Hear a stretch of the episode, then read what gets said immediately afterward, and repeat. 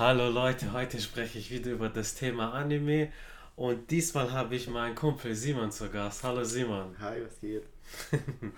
Simon ist ein langjähriger Anime-Fan, genauso wie ich, genauso wie ihr. Da dachte ich, okay, ich hole ihn dazu und wir unterhalten uns einfach ein bisschen über das Thema. Dann bekommt ihr auch nochmal eine zweite Stimme zu hören. Simon, was waren deine ersten Berührungspunkte mit Anime? meine ersten Punkte ist wie bei vielen, glaube ich, so in der Grundschule hier, du bist nach Hause gekommen, hast RTL 2 eingeschaltet, mhm. äh, Pokito noch, hat man Detektiv Con geschaut, Naruto, One Piece, was man so kennt, Yu-Gi-Oh! Der legendäre Nachmittag war das ja, immer. Genau. Hier hat man damals auch die Schule geschwänzt, um Naruto nicht zu verpassen. Ja, ja. Auf jeden Fall, so hat es angefangen. Hier äh, hat man auch viel in der Grundschule noch darüber geredet mhm. mit, seinen, mit seinen Klassenkameraden hat man seine Yu-Gi-Oh! Karten mitgenommen und alles. Und vor allem jeder war im Thema Anime drin, gell? Übel, ja, auf jeden Fall. Und wie, das war damals noch ganz anders, so, da hat man es auch richtig ausgelebt, so mit ihr, hat man seine Beyblades mitgenommen, die Pokémon-Karten gesammelt. Also nochmal anders wie heute. Vor allem auch jeder hatte sein Yugi-Deck zu Hause oder in der Hosentasche. Genau. Neu geräut und Umgebung, das war wie Battle City. Ja, man, hat man also, Karten getauscht und alles. Also Stuttgart Neugeräut nur so als Info. Ja, total witzig. Ich weiß noch eine Anekdote. Pokémon war der krasse neue Shit damals. Und die haben angekündigt, dass die 5, 6 Pokémon-Folgen am Stück zeigen. Schon um 13 Uhr. Mhm. Und da habe ich einfach den Hort geschwänzt. Also nach der Schule bin ich direkt nach Hause gegangen und nicht in den Hort. Meine Mutter hat mich komplett auseinandergenommen an dem mhm. Abend. Aber das war es wert, mir einfach Pokémon zu gönnen. Auf jeden Fall. Was auch cool war, waren die Filme. Diese Pokémon-Filme waren immer so ein Highlight für mich. Ja, Mann richtig cool, so mit Celebi und alles. Waren so richtig besondere mhm. Tage, wo diese Filme liefen. Und vor allem, die waren auch noch mal krasser animiert. Ja. Und das hast du direkt gesehen, das ist irgendwas anderes. Genau, das war, ist schon cool. Boah, ich weiß noch damals Pokémon, der Film. Ich bin halt schon ein bisschen älter. Ich habe den noch mitbekommen als kleines Kind im Kino. Ja. Das war das krankeste Event. Ja, genau. Ich hatte es als äh, Kassette noch. Alter, geil, ich Mann. sogar immer noch. Das voll cool. Als Videokassette. Ich hatte den, äh, den Soundtrack, den hatte ich noch als äh, Audiokassette. Oha. Was auch noch vor CDs. Ja. Ich weiß noch damals, ich habe im Fernsehen, im Zeichentrick, da liefen halt so Kindersachen, so wie Kimba, der weiße Löwe. Und meine Mutter hat zu mir gemeint, okay, das ist ein Anime, weil die Charaktere haben große Augen, mhm. das ist alles so ein bisschen ausgefallen, bunt und sie meinte, das kommt aus Japan. Das ist da einfach so. Ja. Und dann, damals, das war dann noch Kickers und Sailor Moon. Ja. Das ist halt so wirklich so die uralte Zeit. Ich bin auch mit den Zeichentrickserien auch im Kinderkanal aufgewachsen, gerade so wie Heidi, Pinocchio, Vicky. Das sind Anime, das, das weiß man vielleicht gar nicht, wenn man das anschaut. Stimmt. Aber das sind japanische Produktionen. Mir ist auch erst voll spät äh, klar geworden, dass Heidi ein Anime ist. Ich habe es nie so mhm. wahrgenommen. Also wirklich. Mhm. Ja. Und der Szenendesigner war Hayao Miyazaki von Studio Ghibli später. Okay, krass. Der hat damals schon an Heidi mitgewirkt. Das wusste ich nicht. Mhm. Rückblickend merkt man das, weil man hatte wirklich lange Handlungsstränge. Normalerweise, man kennt es bei Zeichentrickserien so, du hast eine Folge und die nächste Folge hat nichts mit der vorherigen zu tun. Und bei Heidi hattest du so einen Handlungsstrang. Genau. Ich weiß noch, der Frankfurt-Arc, Alter. Das ist so, wo sie nach Frankfurt wieder zurück musste in die Stadt und tot unglücklich war. Das ist so der härteste Anime-Arc, den ich je gesehen habe, egal welchem Anime man anschaut. Aber so wirklich, wo ich gemerkt habe, okay, das ist jetzt was fernöstliches, das war Dragon Ball. Mhm. Allgemein wegen der asiatischen Kampfkunst. Und das war alles so eine verrückte, bunte Welt ein kleiner Junge, der stärker war als die breitesten Erwachsenen. Das war so das erste, wo ich gemerkt habe, okay, das ist, da werde ich in eine komplett neue Welt reingefügt. Klar. Das ist auch der erste Härte-Anime, so, so im Vergleich zu Pokémon und Yu-Gi-Oh! Und dann kommt so was richtig so Kämpferisches und alles. Ja, es hat schon einen ja, guten Mann. Touch gegeben, so. Ja, Mann. Und wie es dann noch entwickelt hat später zu Dragon Ball Z und dann ging es ja richtig los mit den Super Saiyajins. Ist so, Dragon Ball Z hat eine Superlative nach der nächsten. Okay. Dragon Ball Z auf einmal wurde geflucht. Mhm. Das waren richtig brutale Kämpfe. Ja. So, Spoiler, Raditz wird durch, äh, durchbohrt, durch die äh, äh, Höllenspirale. Ja. Oder Tension Hans Arm wird abgetrennt. Ja, aber das hat so ein bisschen den Touch gegeben, wo man noch dran geblieben ist und so aber auch das erste mit Piccolo, wo aus Feinden Freunde wurde und so, ich fand es voll cool. Krank, ja. Und da wurdest du so gefesselt. Mhm. Mit Tenshin Han zuerst, der war ein Feind, wurde zum Freund. In Mhm. Dragon Ball Classic. Stimmt. Dann mit Piccolo, wie du sagst. Mit Vegeta. Und das ist jetzt mittlerweile so eine Formel. In, in One Piece ist es gang und gäbe. Genau. Dass ein paar Arcs später der äh, Gegner dein Verbündeter ist. Ja. Das ist halt cool. Oh, das Thema One Piece ist aber auch ganz krass so. Hier, du warst einfach gefesselt. So. Das ist einfach, bis, bis heute verfolgt es dich noch so. Und auch das Thema mit Anime-Openings. Hier, die hat man als Kind gehört, die kann man heute noch nachsingen, weil die einen so. Du warst einfach glücklich, wenn du dieses Lied gehört hast und das ist bis heute noch im Kopf. Ist so, ist so. Ich weiß noch, das One Piece Intro, das allererste, die Legende. Boah. Wenn das lief, das war so ein krankes Gefühl. Ja, Oder Digimon natürlich, die ganzen Klassiker. ja. Digimon hat halt auch echt die schönsten äh, Lieder. Also Das ja. bis heute, ich kann fast jedes auswendig. Das ja. Das ist ganz krass. Ich weiß noch, ich war erst vor ein paar Wochen mit unserem Kumpel Benny unterwegs. Wir waren in Karlsruhe, als wir zurückgefahren sind, wir haben Anime-Soundtrack laufen lassen. Und dann halt auch Digimon und haben mitgesungen. Da kriegst du gute Laune einfach, das ist krank. Ist so. Und jeder kennt es so manchmal, ja, was hörst du vielleicht? Deutschrap, vielleicht Rock.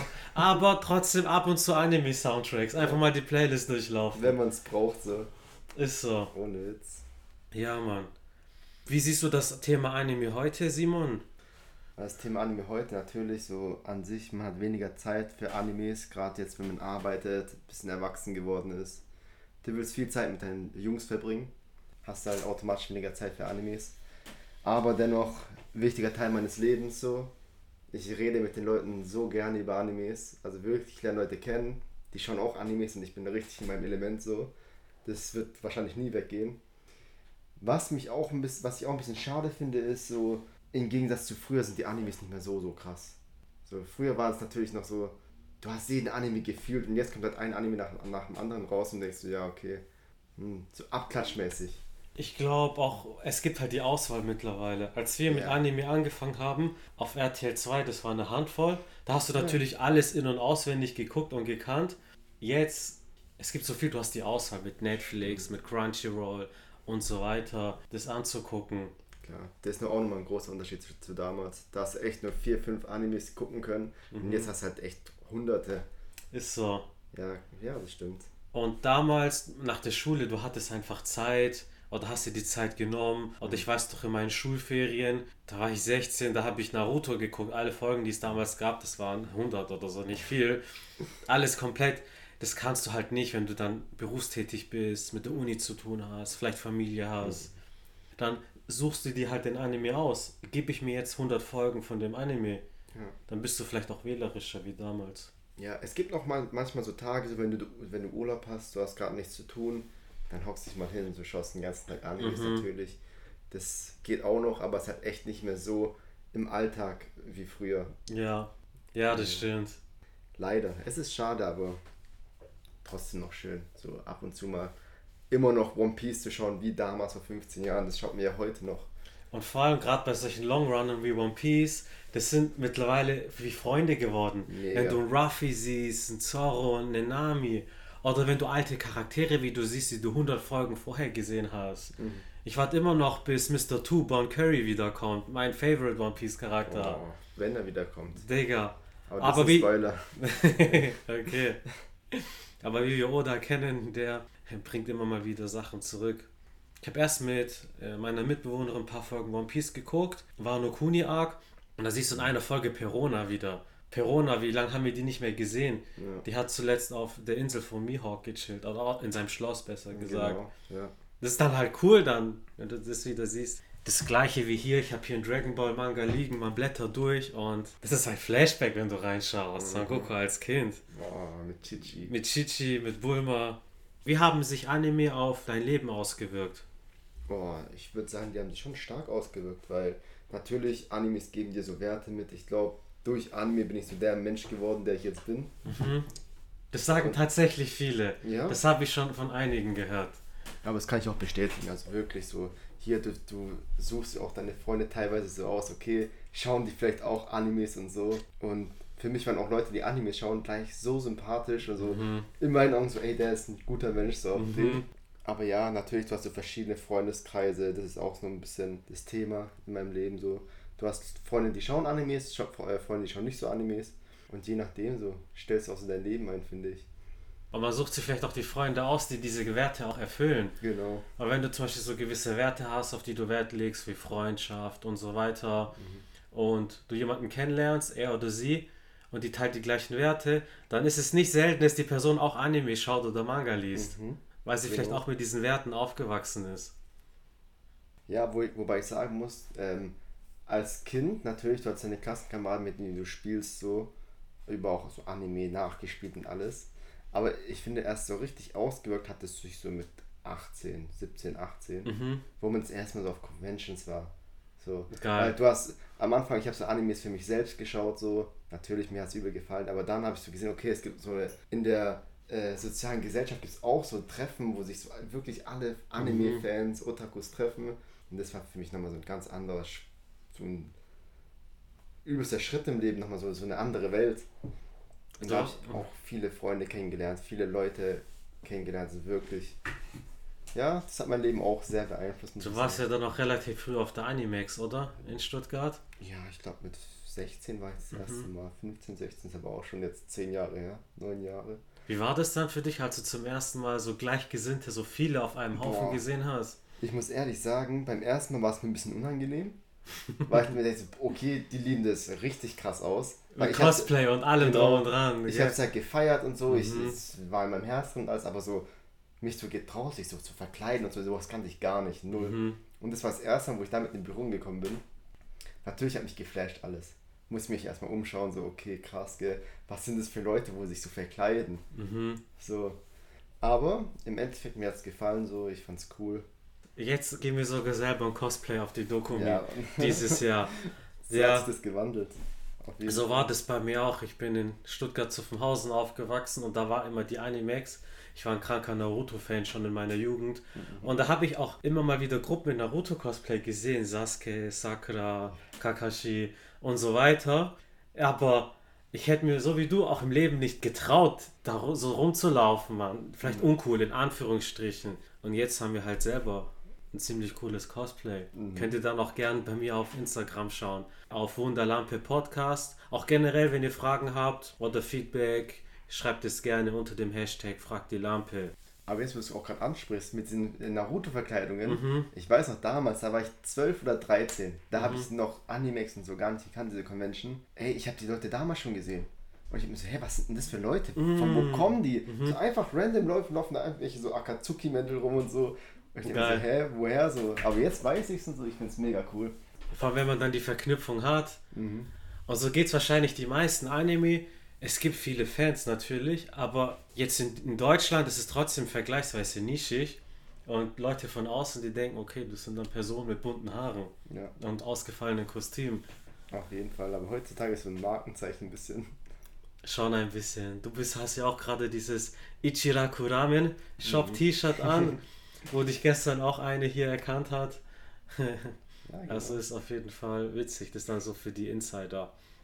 Bei mir ist es wie bei dir, so die Werte, die vermittelt werden. Ehre, Freundschaft, Zusammenhalt, Durchhaltevermögen. Liebe wie in Sailor Moon, Freundschaft wie in Digimon oder Yugi. Hm. Niemals aufgeben wie in Dragon Ball, One Piece, Naruto und noch so vielen anderen Anime und Manga. Auf jeden Fall. Ja. Aber dieses Thema Freundschaft, das wird in so vielen Animes so stark vermittelt. Das ist, ist ganz, so. Gerade das Thema Naruto. Ich meine, wäre es so krass wie Naruto, wo so lange um, sein, um seinen Bruder kämpft. Ist so. Das ist, ist so. Das fesselt einen einfach übel. Oder wie in äh, One Piece mit Sabo, Ace und Ruffy. Boah. Die sind ja nicht blutsverwandt, aber trotzdem, das sind so, trotzdem Brüder. Ja. Brüder am Herzen. So. Und wenn du von Sabo hörst oder von Ace, dann wirst du nicht sagen, das ist jetzt sein Stiefbruder, sein Adoptivbruder, da sagst du, das ist sein Bruder. Mhm. Punkt. So sieht's aus. Und das hat sich, ich finde, so in diesem modernen Sprech ist es ein bisschen übergegangen. Wir sagen ja auch Bro und mhm. so weiter, hey Bruder, was geht? Ja. Die Anime-Fans von damals, die auf RTL 2 mit rotziger Nase das angeguckt haben, die sind heute erwachsen geworden. Mega. Ähm, Simon, wie stehst du zu Manga? Liest du Manga? Oh, bei mir hat Manga lesen erst so mit 22 angefangen. Mhm. Also wirklich davor habe ich mir immer gedacht, so, nee, Manga möchte ich nicht schauen. Ich will mich nicht spoilern lassen. Mhm. Ich will das animiert ja. sehen und alles. Ich glaube, viele haben so eine Denkweise auch. Aber dann irgendwann hab, wurde ich auf ein Manga aufmerksam. Solo Leveling heißt der. Ah, Den gibt es noch nicht animiert. Deswegen, ich habe mich äh, da mal ein bisschen reingelesen, die ersten Kapitel angeschaut und auf einmal war ich aktuell. So. Und damit hat es angefangen. Von heute auf morgen war ich auf einmal aktuell. Ich habe die Zeit vergessen. Ich habe durchgelesen. Und seitdem habe ich angefangen, einige Mangas zu schauen. Nicht viele. One Piece habe ich mich auch schon spoilern lassen, so, weil ich echt so neugierig war. wer nicht, wer nicht, ganz Ja. ehrlich. Aber generell halte ich mich noch ein bisschen zurück mit Mangas lesen. So. Ich habe mir jetzt die ersten gekauft, jetzt alle Bände von Solo Leveling habe ich mir jetzt gekauft. Und jetzt mal schauen, so. vielleicht fülle ich ja meine Manga-Sammlung langsam auf. Aber ich bin mir noch nicht sicher. Ich finde, es macht auch einen guten Manga aus, wenn du wirklich nach den ersten Seiten schon gefesselt bist. Wenn du nicht das Gefühl hast, ah, ich muss jetzt ein Buch durchlesen, sondern, ey, es ist jetzt so schnell schon vorbei, ich will mehr. Man fragt sich auch so, wie geht's jetzt weiter, wie geht's weiter, wie geht's weiter. Ist so. Was mich noch an Solo Leveling gecatcht hat, war, dass es so, es war einfach ein farbiger Manga. Das ja, Das ist ja auch äh, ungewöhnlich eigentlich. Der Mhm. kommt auch nicht aus Japan, sondern aus Korea. genau, äh, die koreanischen Manwas. Genau, und das hat mich einfach voll gefesselt, auch dass es farbig war. So. Du konntest dich nochmal ganz anders äh, hineinversetzen in den Manga. Das hat mich gecatcht. So. Das hebt Solo-Leveling wahrscheinlich auch ab. Ja. Das ist natürlich auch von der Story natürlich super, aber die Zeichnungen, auch das Papier, ich hatte den Manga auch in den Händen, das ist einfach nochmal ein anderes Papier. Es fühlt sich anders an. Mhm, hochwertig Das, auf jeden Fall. das hebt sich dann schon ab. Aber sonst so natürlich ähm, Manga, so eine Manga-Sammlung zu haben, so ganze Bände zu haben. Mhm. Es gibt auch zum Beispiel so von Dragon Ball, wenn du jedes Band hast, dann kommt so ein Bild, wenn du die nebeneinander stellst. Genau, das ist so ein Buchrücken, so ein komplettes Bild. Genau, sowas catcht einen schon so, diese Mangas auch zu kaufen. Das sind halt schon einigermaßen teuer so. Da Das zahlst du ja. schon, zahlst du schon ein bisschen was. Ich weiß doch, mein erster Berührungspunkt mit Manga, da war ich vielleicht so 10 oder so und ich war in der Buchhandlung mit meiner Mutter. Die hat mir erlaubt, einen Manga zu kaufen. Okay, weil ich habe gern schon so Anime-Charaktere nachgezeichnet. Und da war das Banzai-Magazin. Falls ihr das nicht mehr kennt, das ist wie das deutsche Shonen Jump. Das heißt, es ist DIN A4 groß, also nicht Taschenbuchausgabe und da hast du zwei Kapitel Naruto gehabt, Hunter x Hunter, Shaman King, Yugi. Also heute wirklich alles Klassiker. Und da habe ich mir das gekauft und das war halt schon fesselnd. Ich kannte Yugi schon vom Fernsehen, aber das zu lesen ist nochmal ein anderes Gefühl. Du hast das Papier in den Händen, das riecht nochmal anders. Man denkt erst dieses Schwarz-Weiß. Okay, das schreckt einen ab, aber du bist, wirst trotzdem reingezogen in, in, in die Welt. Auf jeden Fall. Und wenn ihr mal Yu-Gi oder Naruto im Manga gelesen habt, du hast trotzdem schöne Schattierungen und du kannst dir wirklich Zeit lassen. Du hast ein Bild zum Beispiel. Ich blätter gerade durch den Dragon Ball Manga als Beispiel. Hier, wenn Shenlong zum ersten Mal gerufen wird, du kannst das Bild einfach auf dich wirken lassen. Du kannst es dir eine Minute lang angucken und bist nicht abhängig von dem Anime, der dann Ja, schnell vorübergeht. Ich weiß, bei mir als Kind, ich wollte diese Mangas immer ausmalen. Ich Echt wollte jetzt? Ja, ja, ich, ich dachte wirklich so indirekt, ja, okay, das kann man ausmalen, so, es ist dafür da. Das ist schwarz-weiß, damit man es ausmalt, so. Hey, ich war da richtig in meinem Film. Ja, du hättest eine Karriere starten können, so, so als Editor, als Kolorist ja. für Mangaka. Ja, was du auch angesprochen hast, das Zeichnen, das hat mich auch voll beeinflusst. Also durch Animes. Ich habe mich immer mit meinen Jungs hingesetzt, so immer mit ein paar Kumpels. Mhm. Und wir haben zusammen so gezeichnet. So. Das war auch cool. So einfach Geil. so ein bisschen nachgezeichnet und alles. Was habt ihr so gezeichnet? Boah, wir haben so unsere Lieblingscharaktere gezeichnet. So von, wir haben Dragon Ball Charaktere gezeichnet von, von äh, One Piece. So einfach so verschiedene. Wir haben so, in so ein Heft erstellt. So. Ja, Immer jedes Mal so eine neue Zeichnung und so, haben unser Heft aufgefüllt. Es war echt geil. auch schöne Momente, wo man zurückblicken kann. Dann habt ihr so ein eigenes Artbook kreiert quasi. sozusagen, genau. Echt cool. Das ist so Manga, das inspiriert einen voll zum Zeichnen, weil es sind ja Zeichnungen, die du anschaust, die du liest. So ging es mir auch früher. Ich hatte auch instant Bock, das nachzuzeichnen. Genau. Ich habe so viel Yugi nachgezeichnet. Ich kann den sogar, Yami Yugi kann ich auswendig zeichnen mittlerweile. Alles Ja, andere bin ich nicht mehr so talentiert, aber Yami Yugi, den habe ich immer gut hingekriegt. Ja, auf jeden Fall gibt es dir schon Skills auch so. Du willst dich halt ein bisschen ausprobieren, wenn du sowas siehst. Ist so. Und mich würde echt interessieren, wen Manga dazu inspiriert hat, auch selber zu zeichnen und vielleicht einen eigenen Comic zu entwerfen. Mega. Das würde mich auch interessieren. Weil zum Beispiel Dragon Ball als shonen Klassiker, der One Piece Zeichner Oda, Oda Sensei, der ist ein großer Dragon Ball Fan. Und laut eigenen Aussagen hat er Dragon Ball auch gelesen in seiner Jugend. Genauso wie Tite Kubo, also der Bleach-Zeichner oder Kishimoto Sensei, der Naruto-Zeichner. Mhm. Also die hatten Dragon Ball als Vorbild. Und vor Dragon Ball, was so ein bisschen in den, ins Fighting, also ins Kampfgenre geht, das war dann Fist of the North Star, falls das noch irgendwelche alten Hasen kennen. Und das war halt dafür das Vorbild. Das ist so, das entwickelt sich immer weiter. Und guck mal, wenn ihr mal hier, ich habe hier gerade von Hiromashima Heroes in der Hand. Das ist so ein Crossover zwischen Eden Zero, Fairy Tail und so weiter. Und wenn du dir die Artworks anguckst, als ob er nicht so ein bisschen One Piece als Vorbild hatte. Mhm. Ja. Und das ist das Schöne, so wird das immer weitergegeben an die nächste Generation. Auf jeden Fall. Also Fairy Tail finde ich aber auch mal, das ist auch einer der Top-Animes, das habe ich vorhin voll vergessen. Aber Fairy Tail, dieses Familie, das ist meine mhm. Familie, so. Hey, dieses, dieses, diese Werte sind auch nochmal ganz krass. Cool, Mann. wollte ich nochmal einbringen. Geil. Aber bei Fairy Tail, ich habe den Manga angefangen, ich finde es cool. Es ist halt nur so viel. Und damit kommen wir auch nochmal auf die vorherige Frage zu sprechen. Ich habe auch nicht mehr so viel Zeit. Oder wenn ich mir die Zeit nehme, Fairy Tail werde ich bestimmt krass finden, aber dann gibt es noch Attack on Titan muss ich fertig gucken, Berserk muss ich fertig lesen, Seven Deadly Sins und so weiter und so fort. Ja. Aber gleichzeitig ist es auch das Schöne, es gibt auch eine Auswahl, dass für jeden was Auf dabei ist. Fall. Wie gesagt, die, wo es schon gesehen haben, die beneiden die Leute, wo es noch nicht gesehen haben, weil die es noch genießen können. So. Das stimmt. Wie oft hat man auch gehört, so, ah, ich wünschte, ich würde jetzt alles vergessen von Anime oder von Manga XY, um das noch einmal von Neuem zu erleben. Auf jeden Fall. Manche schauen es sich auch zwei, dreimal an, weil es echt krass ist. Ich weiß noch, den Yugi-Manga, das war nach dem Banse-Magazin, ich wollte einfach Yugi, ich war voll drinne. Da habe ich mir die einzelnen Bände gekauft. Ich hatte auch wirklich eine Sammlung. Leider nicht mehr, nicht alle gehabt, aber sehr viele. Vielleicht 20 Volumes. Das war einfach krass. Ich war so in der Welt drinne. Zum Thema Yugi habe ich auch eine Folge gemacht, in der es über Manga geht. Unter anderem der Yu-Gi-Oh! Manga im Vergleich zum Anime. Also hört auf jeden Fall gerne mal rein, ist sehr interessant. Das ist mega interessant, vor allem diese, diese Differenzen da. Beispielsweise in den ersten Ausgaben, da geht es noch gar nicht um die Karten, da geht es um Spiel allgemein und um Freundschaft. Noch stärker als im Anime und es sterben halt Charaktere. Sogar Charaktere, die im Anime überleben bis zum Ende, die sterben im Manga. Spoiler, ich sag nicht wer. Also echt interessant. Ja, ich habe mich da auch schon reingelesen, das ist echt oder ich weiß noch damals als Yugi im Anime eine legendäre Szene, aber im Manga als Yugi Exodia ruft. Oh. Dieses, googelt mal Exodia Manga. Dieses Bild, als er einfach rauskommt, das ist Kunst. Ja. Das kannst du dir einscannen an die Wand hängen. Simon, jetzt kommen wir zur alles entscheidenden Frage. Was ist dein Lieblingsanime und warum ist er das? Das ist ziemlich schwierig, weil, wie gesagt, es gibt tausende richtig gute Animes. Aber der, wo mich, wo mich am meisten geprägt hat, ist halt echt Naruto. Also wirklich ähm, als Kind, natürlich, du bist so aufgewachsen.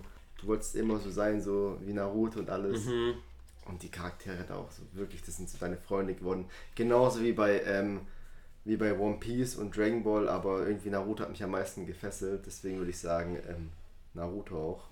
Gerade weil es mir so viel mitgegeben ja. hat. Naruto, das hat wirklich viele in der Kindheit und Jugend begleitet. Mhm. Vor allem, weil die auch die Figuren mit dir aufwachsen.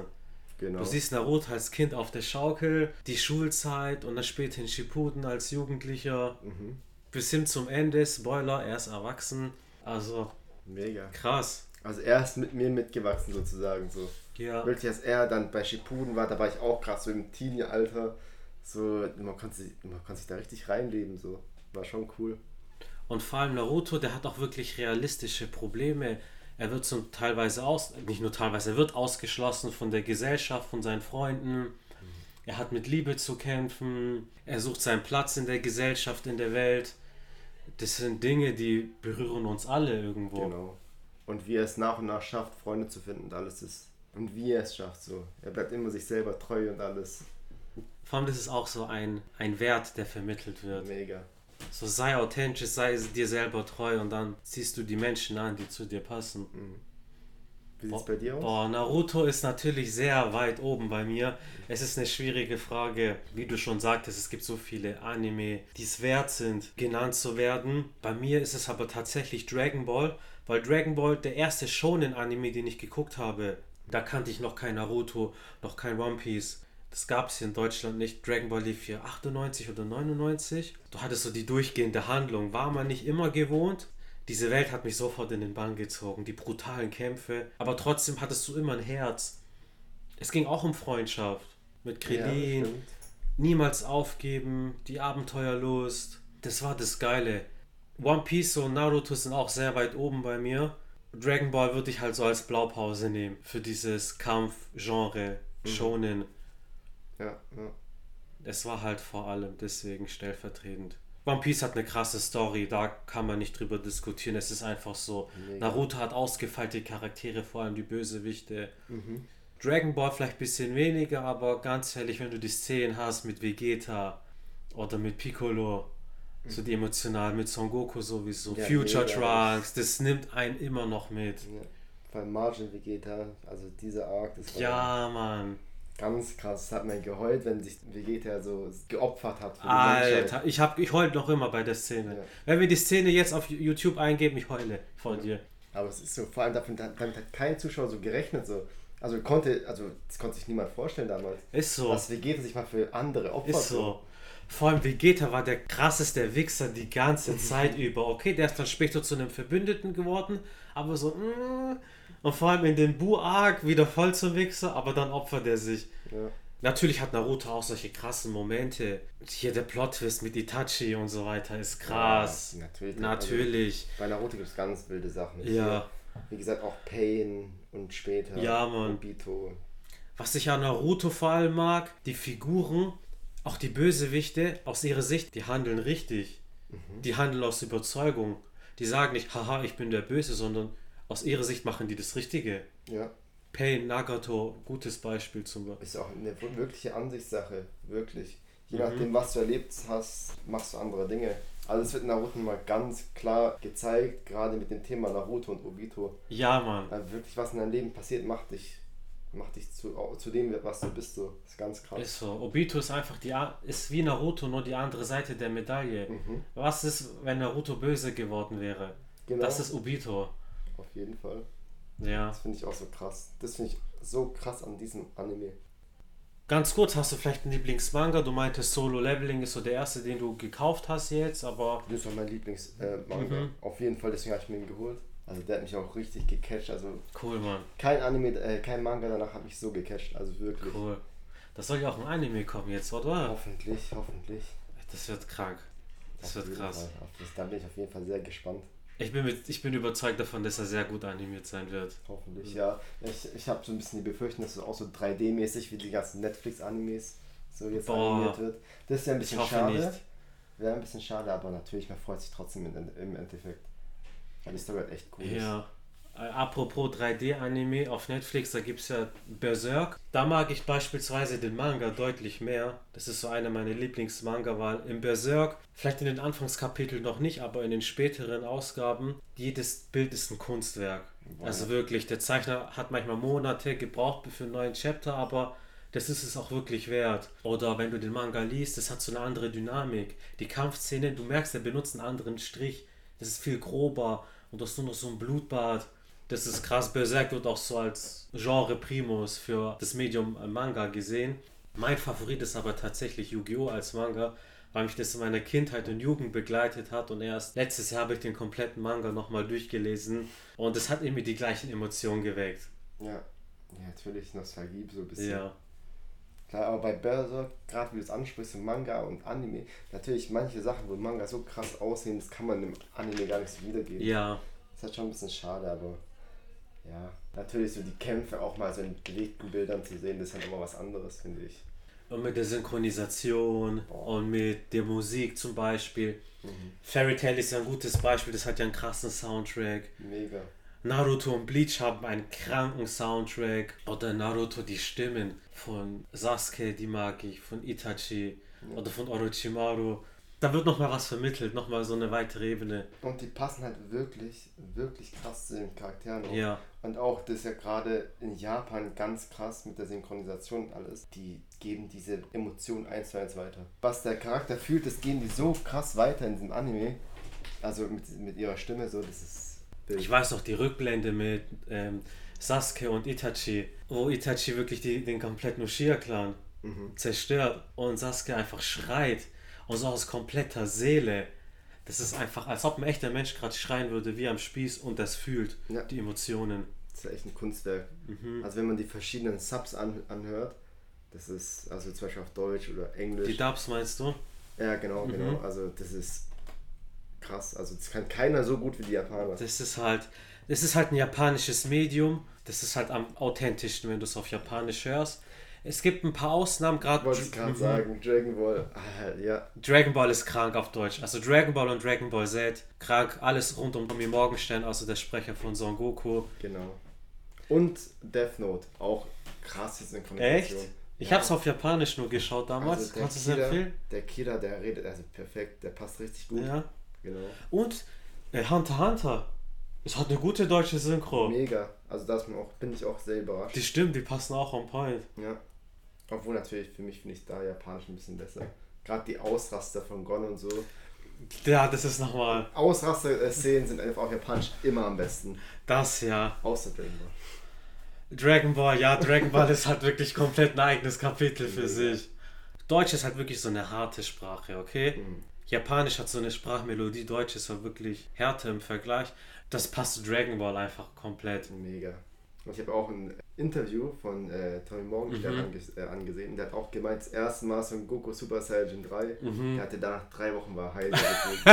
also wirklich, der konnte nicht mehr. Seine, der hat seine Seele rausgeschrieben. Beim, bei dem das glaube ich, das glaube ich. Von die Szene geht fünf Minuten, du genau. schreist am Stück, Alter. Genau. Zum Thema Stichwort Synchronsprecher Dragon Ball. Ich kann euch auch den englischen Dub von Dragon Ball empfehlen. Der ist echt gut.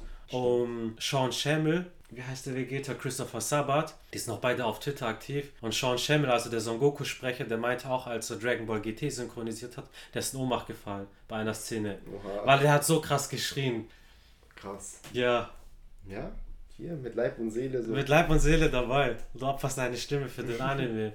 das ist next level. Mega. Das ist halt diese Aufopferung. Was eigentlich nicht, also das ist halt echt nicht gängig bei deutschen Synchros, meiner Meinung nach. Es gibt sehr gute deutsche Synchros, viele Hollywood-Filme zum Beispiel. Ja. Und One Piece, jeder von uns damit, ist damit aufgewachsen auf Deutsch. Das ist, das ist einfach Herz dabei. Das stimmt. Mit den Sachen, wo du aufgewachsen bist, hat man auch noch mal ein bisschen anders. Genau, so. genau. Ich finde es schwieriger, wenn du ein Anime zuerst auf Japanisch geschaut hast mhm. und im Nachhinein auf Deutsch. Das ist schwierig, weil du auch die Stimme mit den Figuren assoziierst. Genau, und gerade deswegen hat mich auch Hunter Hunter so überrascht, weil ich ihn erst auf Japanisch ja. geschaut habe. Und ich finde trotzdem, das kann man sich richtig gut geben. Ey, vor allem, wenn man sich mal Gon auf Deutsch und Japanisch anhört, das klingt so ähnlich. Mega. Und Kurapika genauso. Das ist wirklich gut gemacht. Ja. Zum Beispiel One Piece, die Stimmen klingen schon arg anders wie im Japanischen. Ich finde zum Beispiel Ruffy. Ruffy ist auf Deutsch eine Legende. Auf Japanisch natürlich auch eine Legende. Der Fun Fact, wenn ich mich nicht ganz irre, hat Ruffy die gleiche Stimme wie Krillin aus Dragon Ball.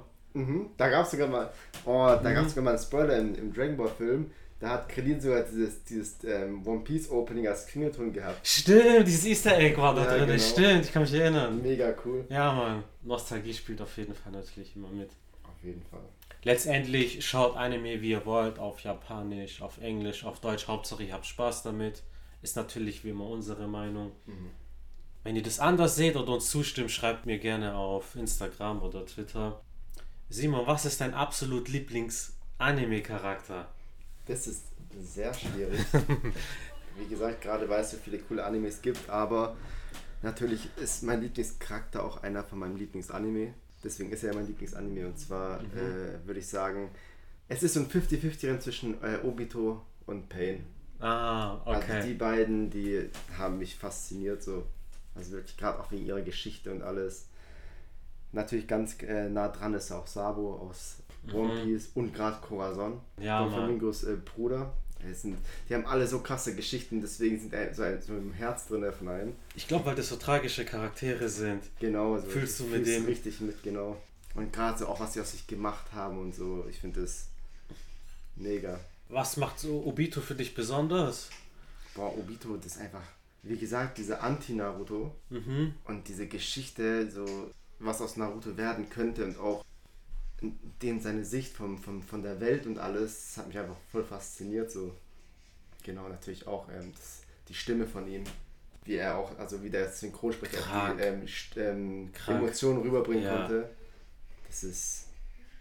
Hat einen einfach Ich- geflasht. Ich weiß noch die Szene. Boah, das ist ein Spoiler. Ein, es kommt zwei Minuten lang Spoiler zu Naruto ganz am Ende. Also überspringt die zwei Minuten. Ne?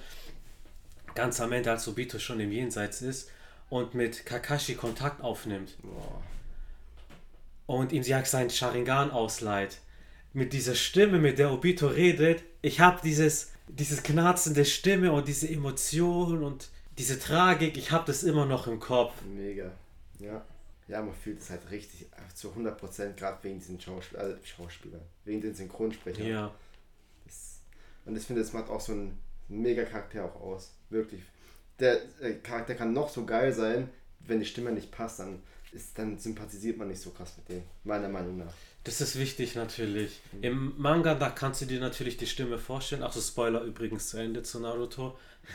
Im Manga kannst du dir die Stimme vorstellen irgendwie, aber im Anime, da musst du mit der leben, die dir vorgesetzt wird. Und wenn das nicht stimmt, aber im Japanischen stimmt es meistens natürlich. Glück, ja. Ich habe ein gutes Beispiel. Ich habe vorhin Mr. Two erwähnt, also Bon Curry aus One Piece. Der hat die gleiche Stimme wie Frankie im Japanischen. Echt? Das ist mir Mhm. nicht aufgefallen. Mhm. Dieser Sprecher, für mich ist es einer der besten japanischen Synchronsprecher, weil der, der, den hörst du sofort raus, unter tausend Stimmen hörst du den raus. Und der hat auch so diese kratzende Stimme, okay. In Impel Down, der Arc, wo er auch schreit mit den Emotionen, Boah. ab da ist er einer meiner Lieblingscharaktere geworden. Stimmt, richtig stark. Also die Aktionen da waren echt krass. Mein Lieblingscharakter, wenn ich es ist sehr schwer. Es ist sehr schwer. Also ich fange mal mit meinen Top 3 an. Platz 3 wäre bei mir Uchiha Itachi aus Naruto aus verständlichen Gründen. Er ist halt wirklich ein unglaublich tragischer Charakter. Mega. Er war das Ass, er war das, der Musterschüler. Sasuke ist ja schon wirklich ein, ein krasser Ninja oder ein Shinobi. Aber Itachi, der setzt ihm noch eins drauf. Der war so die Legende. Jeder hat gesagt, als Schüler war er krass, als junger Mensch, als junger Erwachsener. Er war ein guter Bruder, der mit Herz dabei war. Und dann seine tragische Geschichte. Warum hat er den Uchiha-Clan vernichtet? Okay.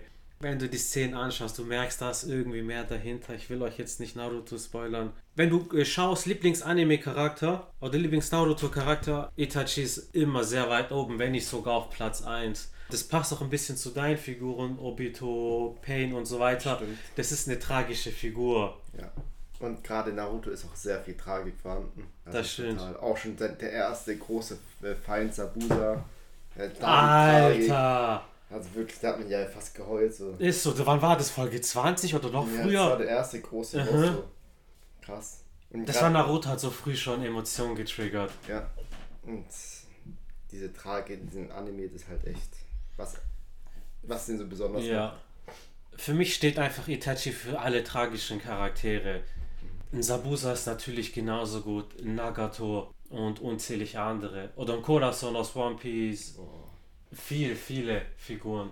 Ja. Aber jetzt, wo du es sagst, mir fällt echt auf, alle meine Lieblingscharaktere sind so tragische, also mit so Mhm. einer tragischen Geschichte. Das mögen die Leute. Ja, das bindet halt nochmal anders. Das liegt daran, die Japaner mögen auch tragische Figuren, auch in der Geschichte. Mhm. Und man merkt es in den Anime, wird es so ein bisschen transportiert auch. Platz 2 ist Vegeta aus Dragon Ball. Ich wollte ihn als Platz 1 nehmen. Vegeta ist einfach, er war der Ultra-Wichser. Er ist der Bösewicht, als er eingeführt wurde. Du willst, dass er stirbt. Und du kannst Son Goku nicht verstehen, dass er Vegeta nicht, nicht töten möchte. Die Szene, als der Krillin auffällt, töte ihn nicht, dies, das. Und am Ende bist du so dankbar.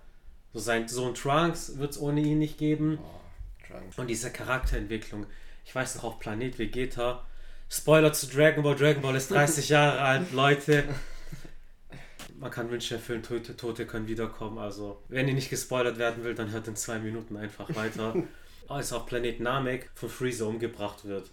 Der bettelt vorher noch Son Goku an. Ja, der hat deinen Vater getötet, mein, unseren mit Planeten. So. Und dann weint er. Und dann wird er noch einmal getötet extra. Und ich habe geweint. Ja. Wenn ich das heute noch sehe, ich, sehe ich weine immer noch. Auch eine epische äh, Mhm. Szene.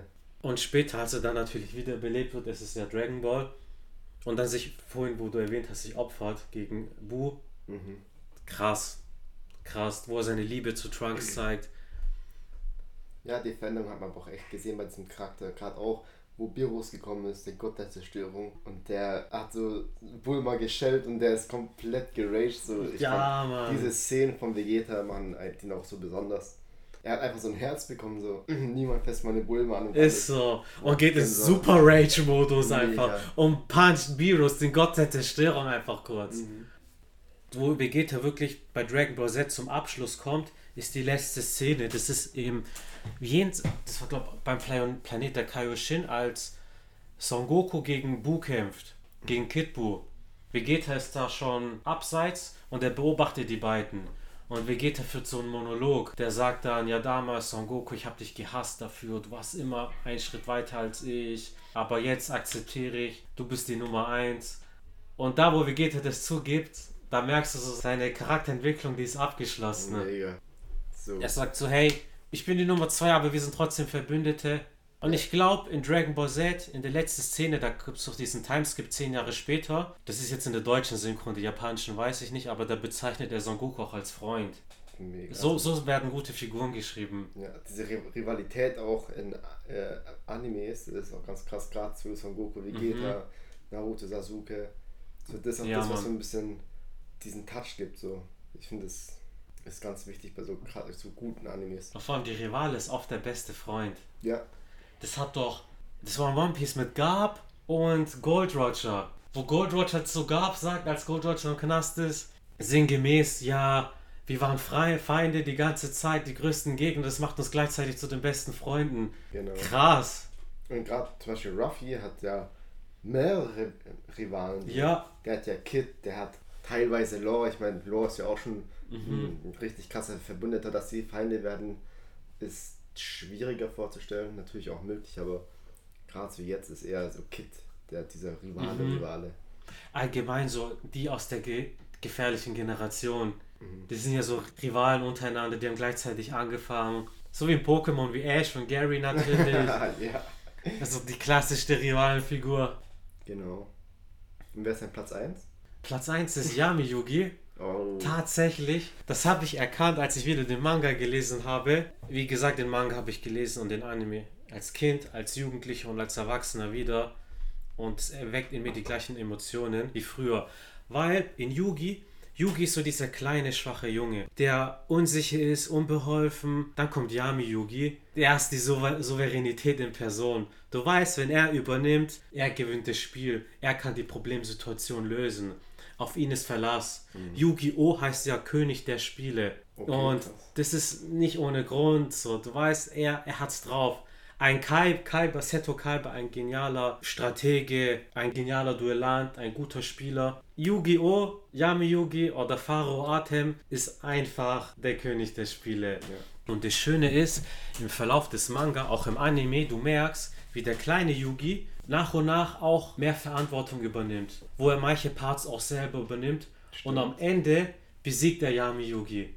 Er besiegt den Yu-Gi-Oh!, den König der Spiele. Das macht ihn zum König. Ja. Dadurch ist auch seine Charakterentwicklung abgeschlossen. Das war auch ein epischer, äh, episches Duell. Also Ja. Mhm. wirklich, ich habe echt mitgefiebert. Gerade weil man die beiden immer so beobachtet hat. Und das war so, das, waren, das sind beide Freunde von dir. Genau. Und du konntest die Figuren nicht ganz voneinander trennen, aber dann, mer dann merkst du richtig, das sind zwei unterschiedliche Personen. Und vor allem am Anfang war ja der kleine Yugi so dieser Nichtsnutz. Ja, Der wo ja konnte, der musste Yami Yugi alles regeln und am Ende hat der Nichtsnutz diesen König zerfetzt. ist so. Krass, das war echt Gänsehaut. Ja. Und deswegen hat Yu-Gi-Oh! für mich einer der perfekten Anime- oder Manga-Enden. Es ist abgeschlossen. Pharaoh Atem hat seine Ruhe, Yugi hat seine Charakterentwicklung abgeschlossen, der Bogen. Obwohl, Für Kaiba noch nicht abgeschlossen. Der will, Für, immer, noch in ja, die, der will immer noch in die Vergangenheit reisen und äh, Yami Yugi äh, Ist so. zerstören. wie im Kinofilm, wo er extra ins, ins Genau. Totenreich, eigentlich ist er ins Totenreich reingegangen. Ey, mega. Also, Ja, Ich finde es ganz lustig, aber ich finde auch die Rivalität von äh, Yami Yugi und Kaiba finde ich auch mega. legendär. Mega. Legendär. Vor allem das Thema weißer Drache gegen schwarzer Magier, so. Schwarz oder das Okkultistische. Schwarze Magie wird ja hier in der westlichen Welt ein bisschen als dunkel, als böse angesehen. Hat aber der Held und der weiße, strahlende Drache, der hat der in Anführungsstrichen Gegner oder Bösewicht. Stimmt, so habe ich es noch gar nicht gedacht. Mhm. Das ist so, so ein netter Kontrast. Aber ja, das ist ein gutes Beispiel, die Rivalität zwischen den beiden. Das ist ja auch einer der krassesten, meiner Meinung nach, also wo du als Kind so mitbekommen hast. Ja, Wenn aus Setos Kalber sich der, der Pharao Artem ist doch sein bester Freund. Ganze Zeit fragt er nach ihm ja. in dem Film. Simon, zum Abschluss. Wir waren ja auf einigen Conventions, vor allem du. Hast du so irgendein Erlebnis oder deine Erlebnisse von Conventions, die du mit uns teilen möchtest? Boah, da gibt es so viele Erlebnisse.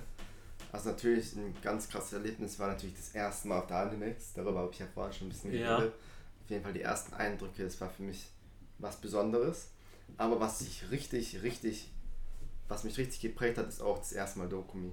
Mhm. Also wirklich, das, das ist eine ganz andere Welt wie alle anderen Conventions. Also die Dokumi, wie riesig die teilweise sind, echt so drei riesige Messehallen voll mit Anime-Stuff, verschiedene Künstler, Mega-Shops, Cosplays, die eine andere, ja die ein anderes Level haben. Mega, also mhm. ich habe da Bilder gemacht und wo ich dachte, zum Beispiel da war so ein riesiger Overlord. Der war 2,50 Meter Krank. groß. Ja. Also richtig eins zu eins wie aus dem Anime. Mhm. Das ist irgendwie so krass. Ich bin bei der Animex zum Beispiel auch schon mit den Fettsackanzügen hier durch die Reihen gelaufen. Geil. So, mit so einem riesigen aufblasbaren ähm, Kostüm. Auch mega cool, wie die Leute das gefeiert haben. So mein erstes Mal in Anführungszeichen Cosplay. Aber wirklich, hm. das, das, das macht so Spaß. Du kriegst auch die Attention von allen Menschen. Mega. Und so von den meisten kriegst du auch positive Reaktionen. Ich weiß noch, als wir durch Stuttgart mit den Fetzaganzügen gelaufen sind. Alter, was, was war da abging. Ja, mega. Jeder also wollte Bilder mit uns genau. machen. Genau. Unseren fetten, Wasser, luftgefüllten Bizeps äh, anfassen. Mhm. Aber was ich noch am krassesten finde, die krasseste ähm, Szene, wo ich habe von mhm. der Convention, das war einfach, da war ich mit meinen Kumpels äh, in so einer Star Wars Convention. Hat nicht viel mit Anime zu tun, Geil. aber wir dachten, nee, komm, eine Convention, wir gehen mal hin mhm. mit unseren Luftanzügen.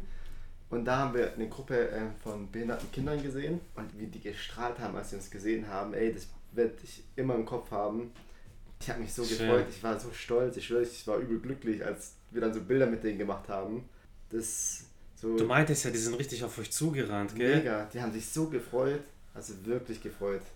Und es hat wirklich, es macht, hat so, macht so Glücksgefühle. Du hast andere Menschen damit glücklich gemacht. Genau. Du hast jemandem etwas gegeben an Positivität. Das haben wir auch, hast du ja auch gesehen, wo wir in der Stadt waren. Ja, Die Mann. Kinder, wie sie sich ja, gefreut Mann. haben, das war. Mit den Kindern, das war unglaublich. Allein deswegen lohnt sich das schon. Ja. Ein paar denken so, ey, was sind das für Idioten so, aber den Vergleich, was du, was du bekommst so von den Kindern und so, oder was du den Kindern gibst, das, das ist viel mehr. Das lohnt sich einfach. Das ist viel so. mehr wert. Genau. Ich weiß noch, als wir äh, bei der Dokumi waren, letztes Jahr, also 2020, richtig coole Erfahrung. Das hat Spaß gemacht. Da haben wir auch mit Cosplay-Gruppen Bilder gemacht. Mhm. Wie du schon sagtest, wenn du da reingehst, das ist eine komplett eigene Welt. Mit dem Cosplay, du denkst, du bist gerade in so einem Crossover von allen Anime und Games, bisschen Star Wars. Star Wars Cosplay hat jeder auf jeder Convention. Gibt es immer welche, das ist normal. und ich weiß noch, ich habe einen extra Dokumi-Ordner 2020 auf dem Handy, wo die Bilder drauf sind. So manchmal im Winter, wenn alles manchmal so ein Depri-Touch hatte, jeder kennt es mit Lockdown und so weiter, dann habe ich mir so die Bilder angeguckt und dran zurückgedacht, Mann, das war ein geiles Erlebnis. Ja, das mache ich auch gerne. Mein erstes Convention-Erlebnis, Convention in Anführungsstrichen, das war der Japan-Tag 2017. Das ist so ein Japan-Fest in Düsseldorf. Ein Tag, das ist so ähm, am Rhein. Jeder hat ein Cosplay. Die ganze Stadt ist mit Cosplays gefüllt. Jeder zweite und ich dachte, krank. Ja, krank. Das finde ich halt, da war ich zum Beispiel noch nie. Ich war noch nie auf dem Japan-Tag. Alter, wenn das wieder stattfindet, dann kommst du auf jeden Fall mit. Auf jeden Fall. Das ist richtig wild. Ja. Und natürlich die Dokumi, wo wir waren, aber auch Comic-Con in Stuttgart. Da war auch ein Star Wars-Bereich, voll cool, voll chillig. Da konntest du dich auf den Thron vom Imperator setzen. Ah, stimmt. Oder da war von Jabba, da war ein fetter Jabba, der hat. Da habe ich mich neben ihm gestellt. Eine Kantine war aufgebaut, habe ich mich neben so einem Alien hingesetzt. Oder die Gamescom ein bisschen weniger Anime-lastig natürlich, da geht es um Spiele, aber auch, ich denke, was uns beeindruckt, ist so ein bisschen dieser Cosplay-Vibe, weil ja. du denkst, du bist in eine eigene Welt an. Und das hat echt so viele Gleichgesinnte, kann man so sagen, also wirklich, wo die gleichen Interessen haben wie du, so ein, auf einen Haufen sind. Mhm. Hey, das ist. Du bist einfach so glücklich, so. Du weißt, du kannst mit jedem Menschen reden, so. Du wirst dich mit so gut wie jedem Menschen verstehen. Ja, Mann. Weil das sind, das sind alle Gleichgesinnte. Die ja. sind wegen der gleichen Leidenschaft wie du da. Genau. Also du, du fühlst dich einfach gut so. siehst vieles Neues. Natürlich auch die Angebote, was diese Dokumi zum Beispiel ähm, mit sich bringt, so Konzerte oder Ja, abends Mann. eine J-Rave, eine Disco, Ja, Mann. wo du einfach mit den Leuten abfeiern kannst, die wo so cool drauf sind wie du Ja, so. Mann. Oder hier zum Beispiel einen Cosplay-Ball gibt es auch. Das Ich- ist halt cool, Mann. Ich würde mir denken, wenn ich so eine Frau hätte, ich wäre so gerne mit der so auf dem Cosplay, weil du kannst dich so anziehen, wie so, Voll weißt du, cool. wie so ein König und die so wie so eine Prinzessin, so, das ist bestimmt auch ganz Oder nice. wenn ihr beide den gleichen Anime mögt, keine Ahnung, du, gehst als Ruffy, sie geht als Boa Hancock, Zum als genau. Beispiel. Oder Vegeton Bulma, Krass, ja. solche Sachen. Das stelle ich mir auch mich richtig cool vor, so. Oh, noch ein Event, das ist äh, Night of a Thousand Suns. Da war Mhm. ich mit meinem Kumpel. Das war in München. Mhm. Das war so eine Anime-Disco. Aber Interessant. das war mega cool. Also wirklich, die haben echt so Food Trucks mit so vielen japanischen Essen und so. Der Sprecher von Ruffy war auch da. Wie- Übel, der hat da auch geil. kurz gesprochen, so, hey, seid ihr gut drauf und so, keine Ahnung. Mega cool, also wirklich, du konntest zocken, die haben Spiele. Das war eine Disco für Nerds. Einfach. Wenn du keinen Bock mehr auf Tanzen hattest, auf, auf Feiern, Ja. hast dich äh, an die Seite geguckt, hast ein bisschen Tekken gezockt oder so. Wie cool. Mega, also das ist eine Empfehlung für jeden Club in Stuttgart. Mach das so, einfach ein bisschen zocken, wenn du keinen Bock mehr hast auf Tanzen. Ey, das ist das Einzige, wo ich das kenne, ist von der Animex. Okay, da war nicht Disco-mäßig, aber dort ist wenigstens so ein Zockerbereich, so einen kleinen. Ja, Natürlich ein ganz klein und nicht vergleichbar, aber die Idee, ey Leute, macht daraus einen Club, wir haben ja gerade eine Million-Idee erschaffen. Gern geschehen, Welt. ja auf jeden Fall, jetzt, das ist, war mega cool. Ähnlich wie bei der K-Pop-Party, als würdest du auf eine K-Pop-Party Ja. gehen, nur halt wirklich, du hast Konsolen, kannst rausgehen von Fu- Food Truck, was Das du ist essen auch cool. Vor allem in K-Pop. K-Pop hat mit Anime gar nichts zu tun, aber die Leute, die da hingehen, viele mögen auch Anime und wir sind immer mit Anime-T-Shirts hingegangen. Sogar wir wurden angesprochen von den Leuten. Oh Genau. geil, ich mag One Piece. Oh, wer ist dein Lieblingscharakter? Da hatte ein Mädel, ich habe ein Trafalgar Law Tattoo. Ein Mädel hatte das gleiche Tattoo, nur ein kleiner. Der hat mir sogar einen Kuss auf die Backe gegeben, mich umarmt, hat sich voll gefreut. Solche Erlebnisse kann, können dann passieren. Ja, aber die prägen ja auch wirklich. Du denkst so gerne daran zurück. So. Ich freue mich auf die nächsten Events, wo jetzt kommen. Hoffentlich nach Corona ein bisschen Mhm. größer. Aber die ähm, Dokumi soll ja wieder stattfinden dieses Jahr. Genau. Bin mega gespannt und ich freue mich auch übel drauf. Ich mich auch. Im August, Ja. im Hochsommer. Das wird, das wird witzig, Mann. Vor allem, wir wollen dann auch mit den Fettsackanzügen, also unser Cosplay in Anführungsstrichen, durch, durch die Convention laufen und durch Düsseldorf abends. Ja, Also wenn ihr dann jemand in den Anzügen seht, das sind wir. Grüße gehen raus. ah, das finde ich auch cool an dieser Dokumi noch. Gerade dass es in Düsseldorf ist, in Verbindung mit dieser Japan-Meile, wo, wo die Kultur auch auf der Straße so ein bisschen Ja, ist. Mann. Finde ich mega cool. Gerade auch das Rahmenessen und alles. Das fängt schon morgens an. Wir gehen zur japanischen Bäckerei. Tagsüber auf der Dokumi, abends Rahmenessen im Takumi. Keine bezahlte Werbung. der ganze Vibe. Und dann in der Shisha-Bar haben wir noch Anime-Fans gesehen. Genau, stimmt. Weil du hattest das Pummeluft-T-Shirt an und da hat diese Gruppe, vor allem auch ein Mädel, hat immer so rüber geguckt zu dir und dann sind wir mit denen ins Gespräch gekommen. Ja, ja, das ist echt, das ist echt cool so. Wirklich äh, dauerhaft gute Laune, gute Stimmung so. Also du bist einfach glücklich, wenn du auf solchen Ausflügen bist. Und das ist so das Beste an diesen Events. Ja, Mann. Simon, auf jeden Fall vielen Dank, dass du da warst, Kein dass ich mit dir reden durfte.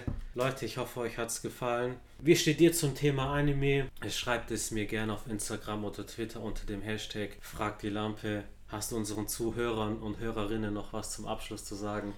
Also, Anime ist cool. Ich hab's gehört, Anime ist cool, spricht jung und alt an. Manga natürlich genauso.